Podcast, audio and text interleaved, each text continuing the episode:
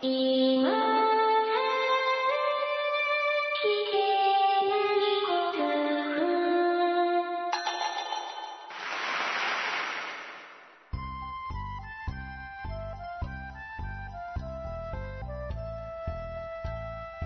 コアを忘れるための文化系ゴルフポッドキャスト、今更聞けないゴルフを始めます。まこっちゃんよろしくお願いします。松尾さん、よろしくお願いします。いやーなんか、急に寒くなりましたね。急に寒くなりましたね。えー、実は、僕が収録している場所はですね、えー以前とちょっと違ってるんですけど、同じ家の中ですけど、多分1年経ってないんでしょうね。こんな寒いのは初めてなので。もう、どうしましょう。これから冬にかけてどうやって収録しようかなとか思いますが、まあ、ああ、そうですよ、まこっちゃん。はい。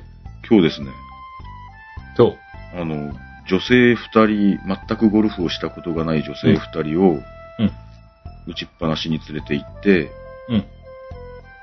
とりあえず、スイングをさせてみるということをしてきました。なんでそんな話になったんですか？まあ、前々から僕は持論として、うん。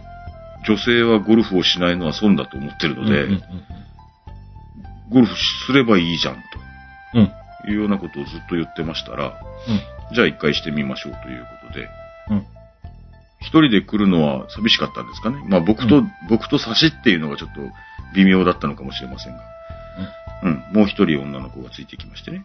うん。で、二人に、僕はあの、ついこ、ずいぶんこの間からですけど、えっと、小さいスイングをずーっと練習しててなかなか悪くないなと思ってましたんで、うん。うん。まあ小さいスイングからちょっとずつ大きくしていくといいんじゃないかなと思って、なんかそんなことをやってきましたね。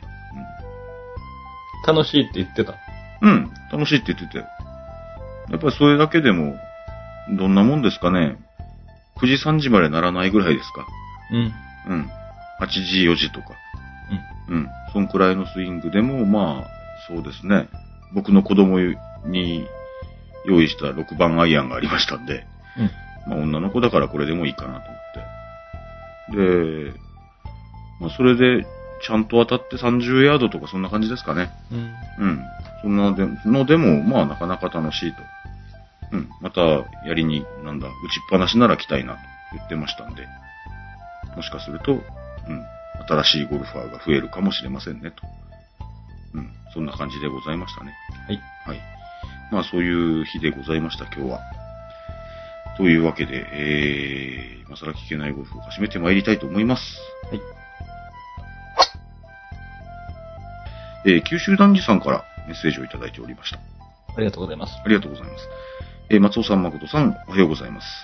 おはようございます。朝だったんですね。いつも配信をありがとうございます。僕も土曜の朝に配信されなかったら、チッと思いますが、すいませんね。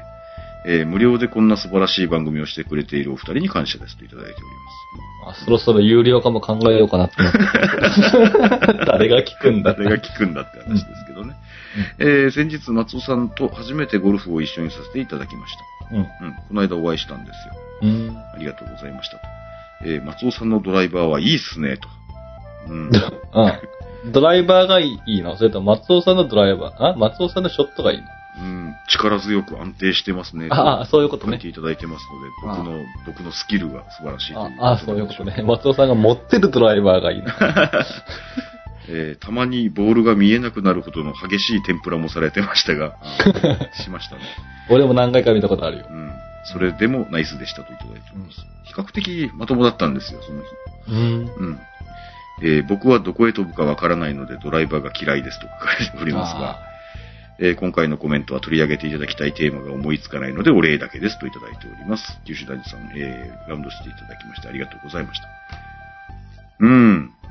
僕はどこへ飛ぶかわからないのでドライバー嫌いですって書かれてるでしょ。うん。僕よりめちゃくちゃうまいですからね、言っときますけど 僕だけ、僕だけ褒めて僕はどこに飛ぶかわからないとか言ってますけどね。僕よりむちゃくちゃうまいですからね。ひどいですよね。実に立ちが悪いと思いますけどもね。いい悪ですね。うん。うんまあ、えー僕が、ほいほいと行けるようなところにお越しになるならぜひですね、ごあの、リスナーさんとのゴルフも。えーだからリスナーさん3人と私という、うんへえ。うん。まあ、この辺では初うん。のパターンだったかもしれません。まあ、その代わりにというか、結構3ヶ月ぐらい前から、うん。うん、この日にしましょうってもう決まってて。ああ、なるほど、なるほど。まあこの間からこんなパターン多いんですけどね。1個ゴルフが決まると、うん。その日にもう1個誘われるパターン多いんですよ。あで、そっちはそっちで行きたかったんですけどね。あ。うん。うんけどもう随分前から決まってましたんで、そっち、うん残念ながらお断りして。というか、あの、その九州男児さんたちと行くのが嫌だったんじゃないですよ、もちろんね。リスナーさんとのゴルフ最優先。うんうん。それはまあ、うん戦戦略でももちろんありますし。うん。ただ、あの、同じ日に、同じように誘われたのが、うん。何ヶ月前ぐらいですかね。うん、もう、もうそのお約束して一月以上経った後に、うん。それはそれでなかなかに楽しいメンバーの楽しいコンペだったので、うん。うん、次を楽しみにしておりますけどね。うん、できれば一日ずらしてくれればと思いましたけども、まあ、うん、そんな感じで。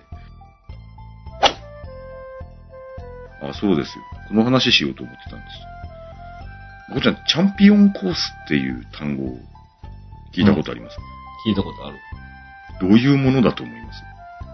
チャンピオンなコースです。うん、チャンピオンなコースですよね。それは。ざっくり、ツアーできそうな。大きな、うん、ギャラリーも入れてみたいな。ああ、おそらくそうなんでしょうね。うん。んそんな雰囲気っていうか、うんうん。まあ、ツアーができるだけの、た例えば、あの、レングスもあって、そうそうそうそうう。ん。で、まあ、ギャラリーももちろん入れて、うん。で、なかなかの格式を備えていてっていうよううん。な、うん、感じのコースをチャンピオンコースって言うんでしょうね、多分うん。ね。だからなんか、なんかむやみに値段が高いとか。豪華だとか、そういったところとはまた違うと。うん、ちゃんと、まあ、プロの試合が行えるというようなところをチャンピオンコースと言うんでしょう、おそらく。うん。で、まあそういう意味では、その九州男児さんたちと行ったコースが、うん。10年前ぐらいでしたかね。うん。えっ、と、日本プロが行われたという。チャンピオンコースでございましてうん。うね。ん。はい。で、非常に、うん。レングスもきっちりありましてですね。ひどい目に遭ってまいりましたけれどもね。はい。いや、まあ大変楽しいラウンドになりました。えー皆さんありがとうございましたという感じでございます。えーというわけで、続きましてですが、えー AYM さんからいただいております。ありがとうございます。ありがとうございます。えー今日は常連さんたちから始まっておりますが、えー松尾さん、まこっちゃん、こんにちは。こんにちは。最近練習しすぎて腱鞘炎になってしまって、うん。しばらくゴルフがお預けになってしまった AYM です。腱鞘炎ってどこがなるんですか？手首ですか？手首ですよねあ。そうですかね。うんえー前回ゲストスピーカーのお話が出てましたね。あ、ちょっと出てましたね。うん。えー自分的には、AYM さん的には、えーゴルグルの人とか、あー、ゴルグルの人ね。聞かれてるかな？わかんないですけどね。えっ、と、Facebook にいいねとかはいただいたような気がしますが。変わったパター作ってる人とか、うんゴルフ業界の方のお話は聞きたいなと思います。どなたかご紹介いただけますゴルグルの方は、まあ、Facebook とかでいかがですか？って言ったらお誘いはできるかもしれないですね。誰か出たい方いませんか？いつまでに配信します？ってお約束がなかなかしにくいと思うんですが、多分なんか僕と誠のタイミングが合わない週とかになんか埋め合わせ的に入れるような分で、いくつか取っといてもいいけないいけどなと思うんですけどね。まあ、もしなんか立候補的なものがあればぜひ、あの、お受けしたいなと思うんですけど。お待ちしてますか？ゴルゴルさんには言ってみようかなとも思います。うんはい。えー、さて、先日ふと疑問に思ったことがあってコメントさせていただきました。とあるゴルフインストラクターの方のお話ですと。その方は練習場に所属して、20分2000円ワンポイントレッスンや、月何回で、ほにゃらら円といったよくあるパターンでゴルフレッスンをしておられますと。で、話は飛ぶのですが、先日地元で行われた150人規模の大きなゴルフコンペに参加した際にその方もおられました。プレイヤーとしてと。うん。その方はワンオーバーで回られて、ワンオーバすごいね、やっー。ぱりやっぱ、なかなかですね。う んうん。デスゴロ寸前の2位と。あまだいい、まだいい人がいるんですね。それはそれですごいですけど。えーダブルペリアのグロスでも上位の順位でしたと。大きなコンペのため、商品もかなり良いものが出ており、その方は割と本気で悔しがっておりました。そこで一つ疑問が湧きました。プロゴルファーが一般のコンペにガチで出てよかったのかと思い、えー共通の知り合いの人に聞いたら、あの人はそういったゴルフレッスンなどのプロ資格を持ってないから、出ても問題らし、ないらしいという返答と。うん。うん。そしたら二つ目の疑問ですよ。そうなると、無資格の人がお金もらってゴルフレッスンしてもいいのですかと。松尾さん、その辺のルールってご存知ですかと。なんか腑に落ちませんとか書いておりますが、で その後にすぐ書いていただいて、えっ、と、書き込んだ後に少し調べれば出てきました。うん。うん。うん。腑に落ちたけど大人げないなと思ってしまいましたわ、うんというようなメッセージを二つ続けていただきました。AYM さんは分かったそうです。うん。これ前取り上げませんでしたっけ？一度取り上げたことはあると思います。そもそもプロゴルファーっていうのは何なのかという話とかをですね、したことがあったと思います。えー、どちらかというと、ゴルフ界ではアマチュアであることの方が大事っていうような流れがありまして、で、お金をもらってゴルフしちゃったら、アマチュアじゃなくなるよっていうのが決まってるんですよね。うん。ので、えっと、例えばですね、アマチュアの大会はその方出られないと思うんですよ。うん。うん。おそらくね。うん。で、まあ、プロの大会は当然だけど出られ な、まあ、あの、いろいろ出られるやつもあるのかもしれないですけど、うん基本的にはアマチュア、アマチュアの大会は出られなくて、で、オープン競技とかならもしかすると出られるのかもしれないですね。アマチュアでもプロでも出られるんならね。で、その方は、えープロの資格を持ってないのであれば、アマチュアでもプロでもないという、その間の方になるはずなんですよね。うん。で、まあ、その間の方っていうのは結構いっぱいいらっしゃるんじゃないかなとは思うんですよね。うん。うんまあ、いわゆるレッスンプロとうん。いうような、えっ、と、あれは何ですか ?JPGA になりますか？うん。うん。かなんかに認められたレッスンの専門家ですよ、この人はっていうお墨付きがついてる人もいればですね。また全然違う団体もあったりするんですよね。うん。うん。さっきちらっと調べたところでも、全日本ゴルフスクールプロ指導者連盟とかそんなものまであって、それはおそらくその、えーレッスンプロとはまた別の世界のようなんですよ。うん。うん。あんまりよくわかんないんですが。で、そのプロ資格っていうのが、うん、どの程度系統を出せて、あの、成り立ってるのかわかんないんですけど、少なくともアマチュアではないと。うん。だからアマチュアじゃないと出られませんよっていう大会には出られないんだけど、そのコンペに出られるかっていうのはもうそのコンペの、なんつうんですかね。主催者の主催者が判断するしかないんでしょうね、おそらくね。そういうことだと思います。で、プロとアマチュアっていう話はもう他にもいる、僕その後ですね、いろいろご本を読ませていただいたりですね。うん。随分古くのイギリスのゴルフ界とかでは、うん。うん。ものすごくプロがですね、うん。悪く書かれているというか、うん。その辺に気づいたんですよね。いわゆる、賞金稼ぎ的な、うん。ギャンブラーですよ。うん、扱いが。あで、アマチュアは、だから紳士じゃないですか。うん。ゴルフで金をかけるとは何事だと思うようなアマチュアの皆さんがいらっしゃる中で、うん。えっ、と、ゴルフで勝つことで生活をするうん。というような、もうギャンブラー前としたプロっていうような構図が前々はあったみたいですね。うん。な僕らの感覚ではどうしてもプロの方が上、アマチュアが下みたいな感覚あるじゃないですか。だからその辺で言うと、もう、社会的な立場っていうのはもうアマチュアの方がよっぽど上だうん。というような、あれがあったみたいですよ。うん。うん。なんかそこら辺も、うんいろいろ調べられてみると面白いかもしんないなと思いましたと。いうようなことで、こんなお話でいいですかね、YM さんね。多分そういうことだと思います。ので、まあ、随分と大人げない話だなとは思いますが、言い分近辺で回ってくるような人が我々のコンペに来られたら確かにうへえと思うと思いますけど、うん、まあ、そういうことだと思われればいいのではないでしょうか。というわけで、YM さんありがとうございます。ありがとうございました。えー続きまして、現場男さんからいただいております。はい。はい。えー配信内容に全く絡んでないかつ、私事で恐縮ですが、全然問題ないですけどね。問題ないです。えーキャディバッグの底から、なくしたはずのアイアンカバーを発見しました。はある、ある。俺もある。あ。あ、そう。えーなんか入ってることがあるかな。うん。アイアンが、アイアンがしそこまでいかないって思って覗き込んだら、うん。うん。あの、くたびれたグローブが出てきたりとか。あー、グローブとかあるかもね。うん。なるほど。普段クラブが刺さっているため、なかなか覗くことがありませんが、言われてみりゃないですね。練習場で休憩がてらアイアンたちをすべて引っこ抜き、廊下の蛍光灯の真下に移動してバッグの奥底を覗くと、かくれんぼのごとくそこにアイアンカバー。前アイアンカバーを落としたとかおっしゃってたの現場男さんでしたっけね。もしかしたらそうかもしれないですね。なんか練習場の駐車場で落としたんじゃないかなとかおっしゃってた方がどなたかいらっしゃったような気がするんですけど。もしそれだったらその時のやつが出てきたっていうことかもしれないですね。えーすぐさま打席に戻ってバッグをひっくり返してフリフリと。落ちてきたアイアンカバーを救出しました。練習場でキャディバッグを逆さにする抵抗感と、自宅でバッグをひっくり返すときに受けるであろう妻の冷たい視線と天秤にかけ、迷わず前者を選択しましたと。なるほど。えー、松尾さん、誠さんもぜひ一度覗いてみてください。意外な宝物があるかもしれません。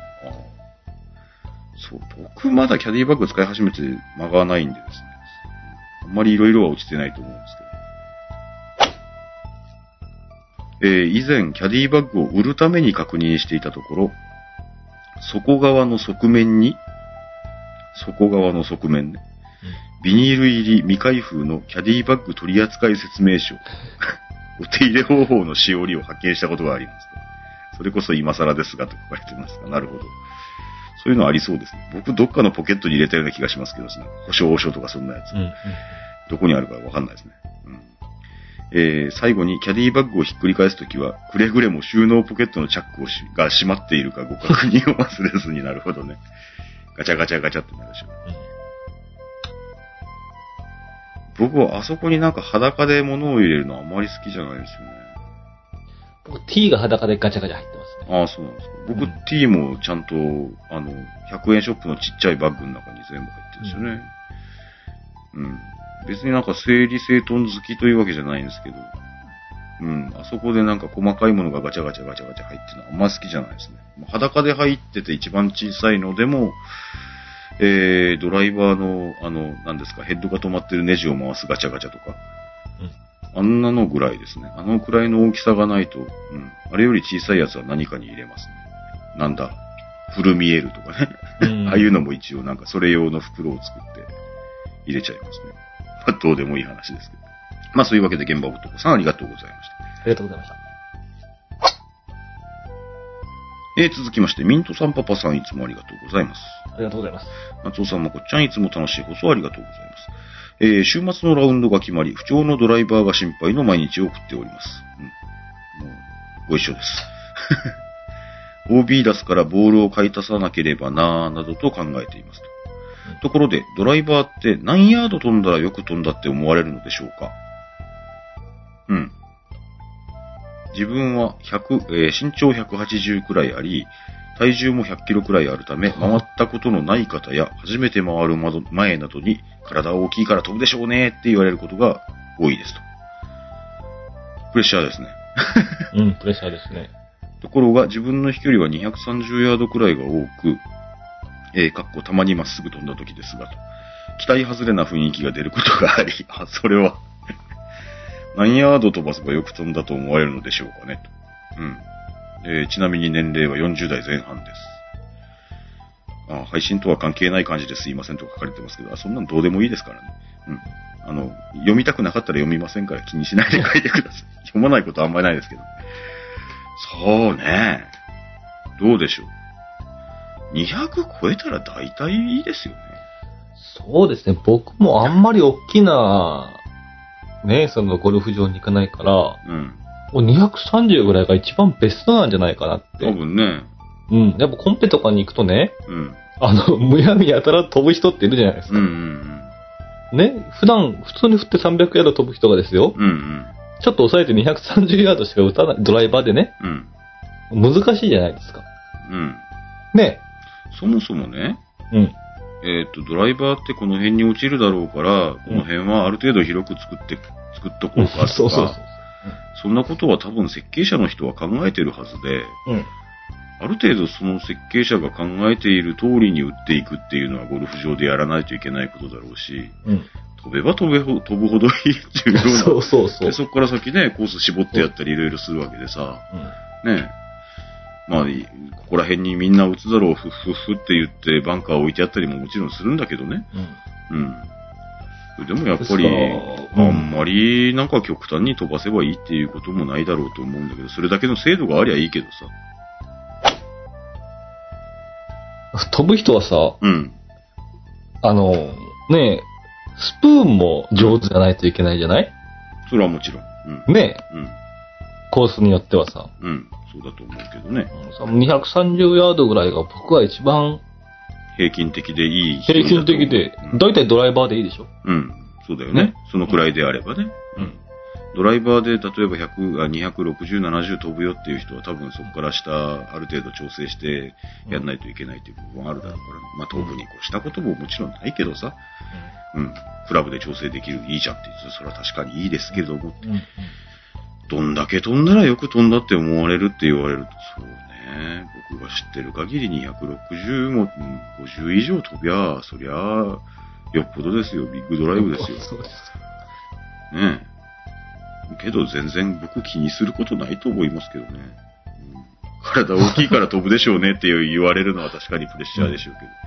いや、飛びませんって言っといた方がいいんじゃないですか。普通っすって。ねもう最初は僕も飛距離をね、うん求めたんだけど、え。そうだね。もうまっすぐ飛ばないことには、うん飛距離なんてね、そうですよね。うんそれこそ、うん、曲がる250ヤードとまっすぐの200ヤード、絶対まっすぐの200ヤードの勝ちですよね。勝ちですよ。間違いないです。本当に。もうどんどんなんか、あれですよ。もう、保守的に保守的になっていますけど、もう、そうこの番組は。けど、そうと思います。そうよ。まっすぐ飛んで200ヤードしか飛ばないってね、うん。悔やんでる人ね、うん。もう本当にね、贅沢な悩みですよね。贅沢な悩みだと思います。まあ僕もまあね、200ヤードぐらいしか、僕どのぐらいかな、200ちょっとぐらいしか飛ばなくて、それでも曲がりますからね。まあ僕は頭痛い話ですけど。いいんです、いいんです。200ヤードぐらいしか飛ばなくて少々曲がるっていうのはね、OB まで届きませんから。本当に。うん。その程度でいいと思いますよ。うんまあ、あんまりね、無理に飛距離を伸ばそう伸ばそう。まあ、伸びる、伸びるのはいい、うん伸びしろがあるのは羨ましいけどね。うん、伸ばそう伸ばそうとしなくていいと思いますけどね。うん、というわけで、まあ、うん。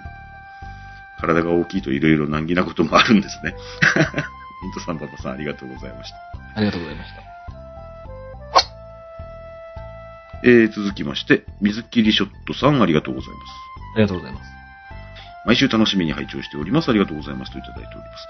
えー絶対に1回で入らないカップとボールの位置について、うん。例のまこっちゃんがどうでもいいって言ったやつ。そんなに気にしてんの俺がいやいやいや、いいんですけどね。うん確かにどうでもいいんでいいんですけど。うんえー先日、山頂から次の山頂へ重装登山し、うん山登られるんですね。え尾根を歩いている途中、ふと思い出しました。出発地点の山頂がボールの位置と。えうん。次の山頂がカップの位置だとしたら、うん。絶対無理と。うん。うん。ピーク、尾根、ピークっていう想像をするとそうなんですけどね。あ、そ、そこまで急峻ではないんでですね。グリーン上はね。どうなんでしょうね。ほら、例えば、真っ平らな斜面だったとするじゃないですか。うん。うん。したらボールが描く軌道っていうのは、えー、おそらく放物線になりますよね。うん。うん。うん。で、転がっていく推進力がなかったら止まる放物線になりますよね。うんおそらく。ので、えっと、最終的にここをこのスピードでこのベクトルでとかずっと考えてたんですよ。で、それが1枚の平面であれば、まあまあ入らないところはないですよ。おそらくね。で、それで、その、ベクトルと放物線のか、どうでもいいですね。ちょっとまだ考えてます。はい。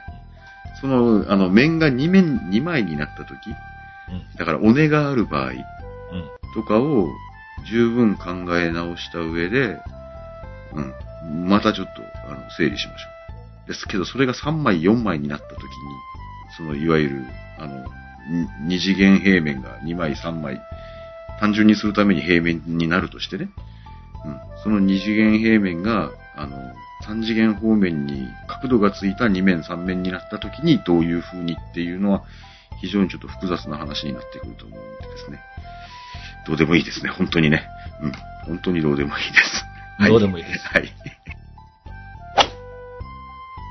えー、まだ次、続きの話がありました。えー、グリーン上の使用クラブの制限はないって聞いたことがあるのですが、本当ですか？それは、ないです。ないですよね？本当ですよ。うんえー同伴者でも見たことないですし、グリーンを傷つけてしまいそうで、マナー的にも良くない気がするので、パター以外はダメだと思うのですが、と書かれております。うん。えーもしパター以外のクラブでも使用していいなら、パターを抜いた14本でラウンドする人も世界に1人ぐらいはおおられるのでしょうか？その、世界に1人の存在が松尾さんかまこっちゃんであってほしいじゃないかって、いやいや、そんな無茶な。いや、僕らは多分、うん、事情が許せばパターがいいですけど、うん。えっ、と、この間これありましたよね。ありましたよ。ちょちょっと調べてきました。プロの、うん。ありましたよねありましたね。えっ、と、アメリカの男子ツアーで、えーザ・グリーンプライヤークラシックの最終日に、えーロバート・ストレップさんという方が、それもどうでもいいんですけど、9番のパー4でですね、うん。バーディーパットを外した、えっ、と、その選手が、怒ってパターを投げ捨てたと。で、亡くなっちゃったと。バックナインどうしようかと。うん。それが9番ですよ。で、バックナインを、じゃあ、ウェッジでやるわと。うん。フェースのエッジが最もまっすぐなクラブを選んだ結果、56度のウェッジだったと。パッティングに適してるのがね。で、パターを失った残り9ホールをウェッジでパッティングしたと。で、この人の立派なところは、10番が、えーバーディー、11番がバーディー、12番はパー取って、13番はバーディー。で、トータル12アンダーまでスコアを伸ばして、14番、15番をパーにした後、16番でもバーディー。で、13アンダー。で、あの、バックナインだけで4は、4バーディー取って、トップに躍り出るんですよ、この人。で、なんだかんだでプレイオフにまで行くんですね。うん。で、プレイオフは残念ながら負けちゃって面白いことにはならなかったんですけど、まあそこまででも十分面白いと思うんですけどね。まあそういうわけで、えっ、と、パッティンググリーン上で、えー、パター以外のクラブを使うのは、えー、ゼネラルルール上は禁じられてません。が、えー日本ではほとんどのコースにローカルルール的にパッティンググリーン上ではパター以外のクラブ使うなよっていうローカルルールが制定していまして、で、これがまた、えーっと、日本ゴルフ協会の方から、JGA さんの方から、えーそういうこうローカルルールはゴルフ規則に矛盾すると指摘されていたりもするわけです。えー JGA のゴルフルールコラムっていうなかなか面白いコラムがいくらかありますんで、読んでみられるといいんですけど、そこで怒られているのが、パッティンググリーン上でパター以外のクラブを使うな、さっきのやつと、ティーショットで OB の場合、えー全身4打でプレーしろ。うん。この二つが、えーゼネラルルールと、えー相反するというか、矛盾しがちだと。うん。いうようなことで。例えば、じゃあ、ラウンド中にパターが折れたりなくなったりした、ね、さっきのおっちゃんみたいにですよ。うん。じゃあど、どうしたらいいんですか。というようなことで矛盾するとか。ね。えー、プレイング4については、じゃあ、プレイング4の T は T グラウンドとして扱うのかとか。うん。その第4打を打つ前のボールはインプレーなのか、インプレーじゃないのかとか。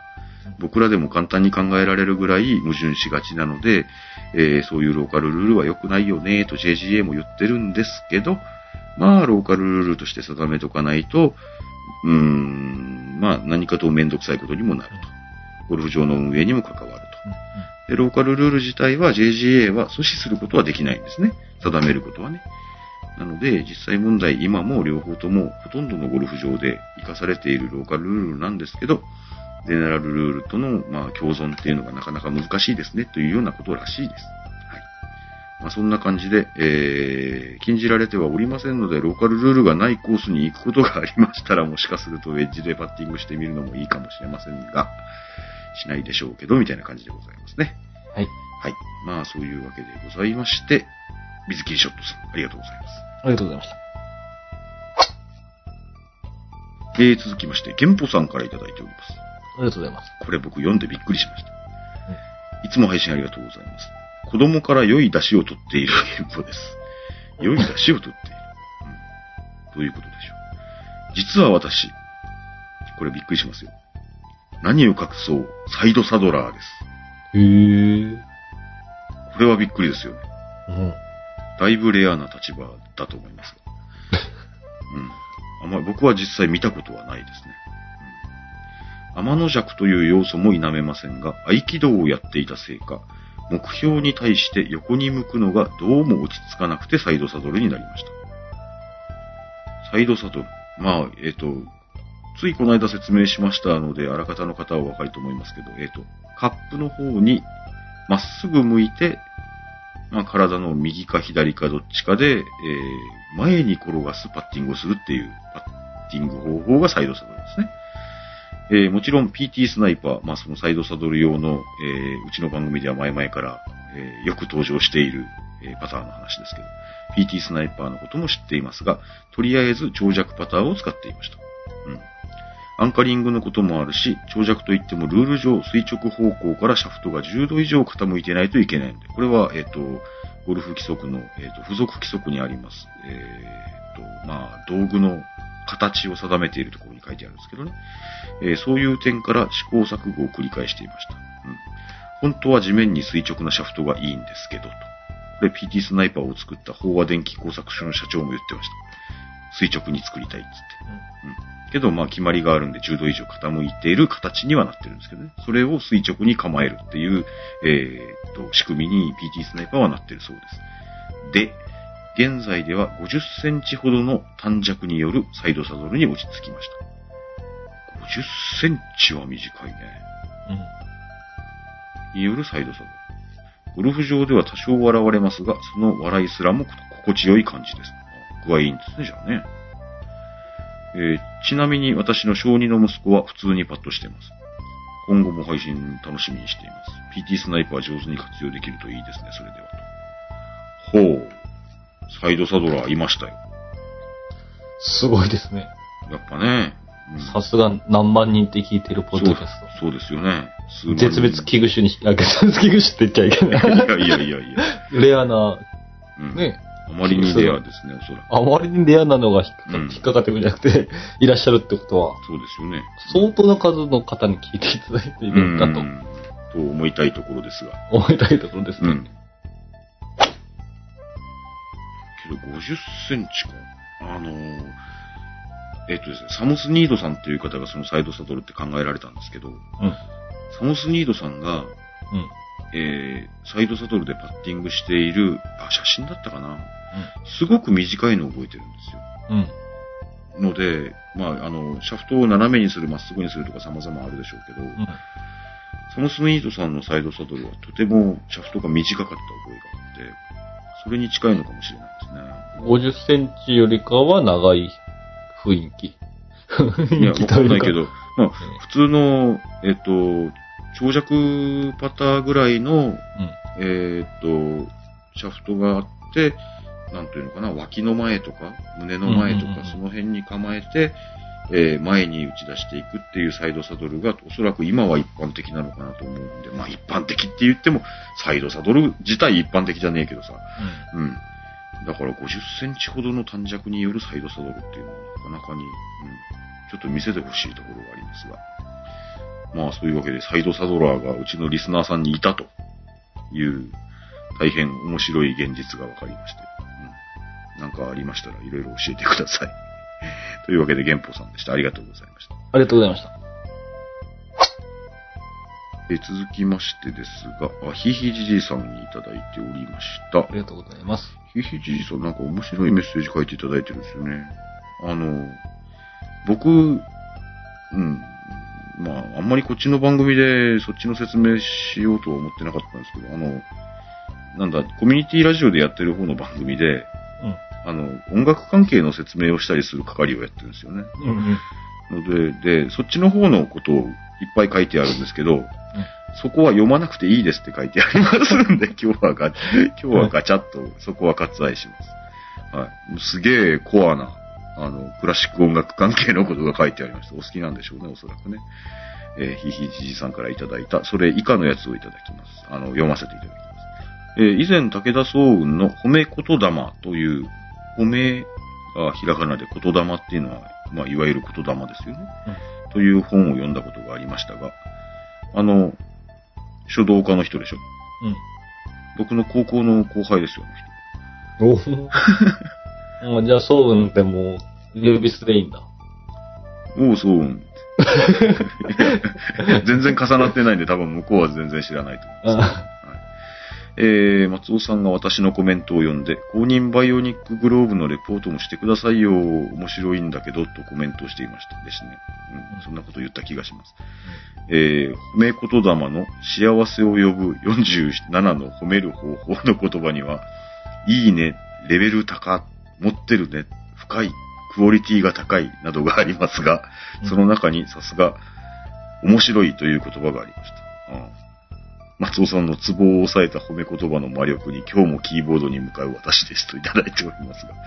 そんな、うん、いや、よかったです。じゃあ、そんなことはあまり考えてませんでしたが。さすが先輩。ああですね。高校の先輩になりますとですね、僕も言霊がですね、うんよくわかりませんが。えー公認のバイオニックは、えー公式競技にあまり出ないのでまだよくわかりませんと。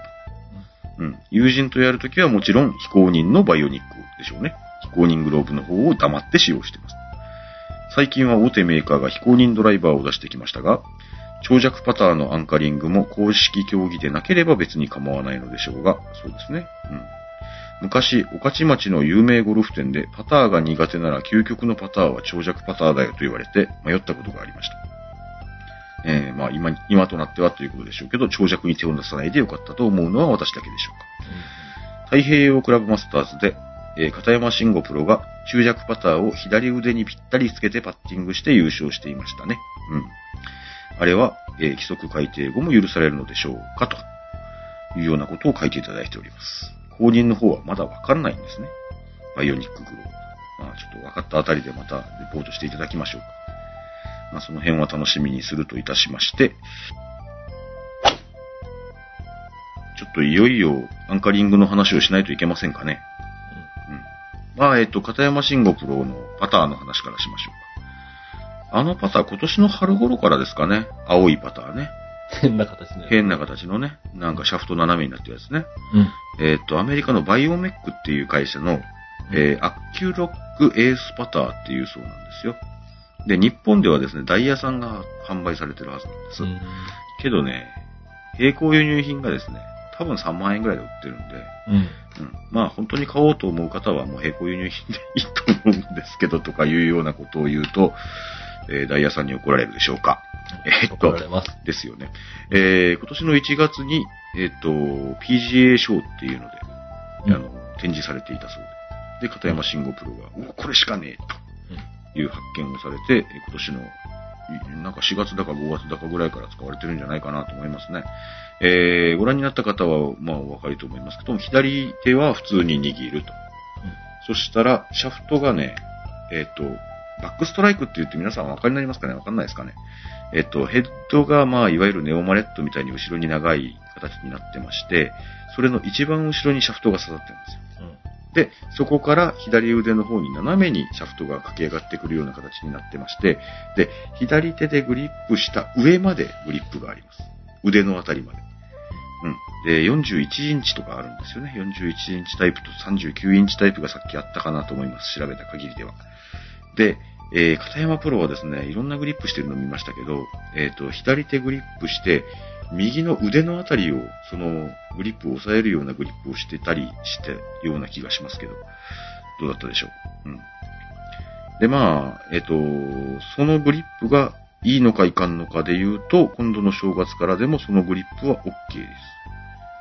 で、それがどういうことかっていうと、えーアンカリングの定義っていうのがまたちょっと様々あるんですけど、えークラブまたはクラブを握る手を体に直接固定する。まあ以前の長尺パターの顎とか胸とかにドンってシャフトをもうくっつけちゃうのはダメよと。で、えーっと、それに加えて、前腕を、前腕っていうのは、えっと、肘より下？肘より先、あ、先。うんあ先。うん、肘より先を体につけて、間接的な起点を作る、アンカーポイントを作るっていうのをダメっていうんで、体に、だからその、肘より下の部分をピタってくっつけて、ギュギュってしたのはダメよって話になるそうなんです。これだから、長尺パターがダメになるっていう表現をする人多いと思うんですけど、長尺パターがダメになるわけでは全然ないんですよ。で、長尺パター、中尺パターがダメになるわけではなくて、えーそのアンカーポイント、要するにその前腕をくっつけたり、パターそのものを体にくっつけたりするっていうのをやらなければ、長尺パター使うのは全然悪くないと。ただ長尺パターのいいところっていうのはそのアンカリングっつって、体にくっつけるっていうのが、えーパッティングストロークが安定するっていうような考え方が大きかったんで、で、それができなくなるんだったらもう長尺使う意味はないよねって言って、プロの方とかも今、長尺使ってたね、えっと、アダム・スコットとか、あんな人たちも、あの、もう普通のパターンに、もう変えちゃったですよね、確か。うん。他にも、あの、長尺、中尺使ってたけども、あの、来年の正月見据えてやめましたっていう方たくさん見られたと思いますけどね。で、それはおそらく、その固定する打ち方ができないのであれば、まあ意味がないねって言って、通の打ち方に変えてるっていうような流れなんでしょうね。うん。で、それでも長尺が、中尺が使いたいっていうことであれば、えー、前腕、肘より先を体につけない。と、ある程度はっきりわたるわかる打ち方をしないと、うん、いかんのかなという感じなんでしょうね。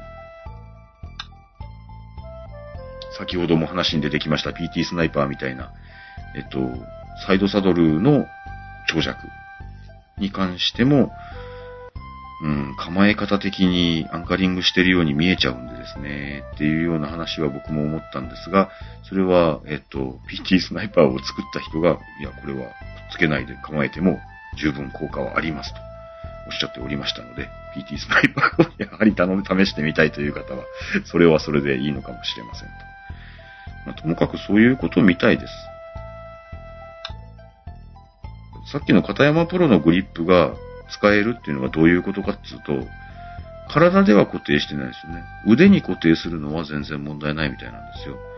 グリップをビューって伸ばして、肘のあたりまでグリップを伸ばして、でその、そこの部分を握ってもいいですし、まあ、以前からありました、クローグリップとかソーグリップとか、あの、そういった特殊なグリップも全然問題ないですし、変わるのはもう体にくっつくアンカーポイント、えー前腕より先のアンカーポイントを作るっていうのがダメというようなことだけみたいですね。で、それで問題なければおそらく、うん、あの、今後も認められるんでしょう。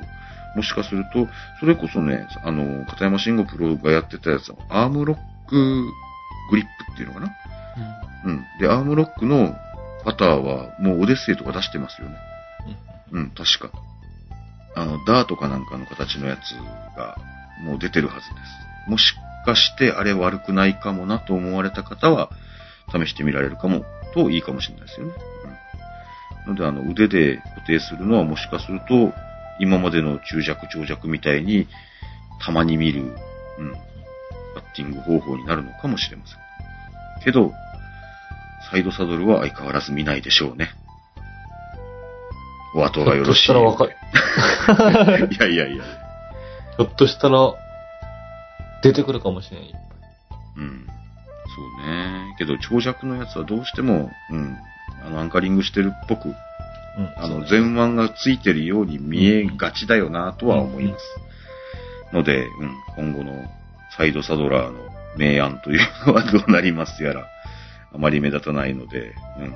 話題にも上らないかもしれませんけど、という感じではございますが、まあそういう感じでございまして、えー今週の今更聞けないゴルフはこの辺にさせていただきましょうか。当番組、今更聞けないゴルフはブログを中心に配信しておりまして、iTunes などの自動配信ソフトウェアでお聞きいただくことをお勧めしております。ブログにはコメント欄はもちろんメール、Facebook、Twitter など皆様のお声を頂戴できる方法を取り揃えております。気になることでもございましたらご連絡をお待ちしています。番組では主にブログのコメントを番組メッセージとして取り扱っております。取り上げてほしい内容はブログへコメントをお願いします。iTunes のレビューは相変わらずお待ちしております。イメールアドレス、今更ゴルフアットマーク Gmail.com です。それではまた来週あたりお会いしましょうか。はい。ありがとうございました。ありがとうございました。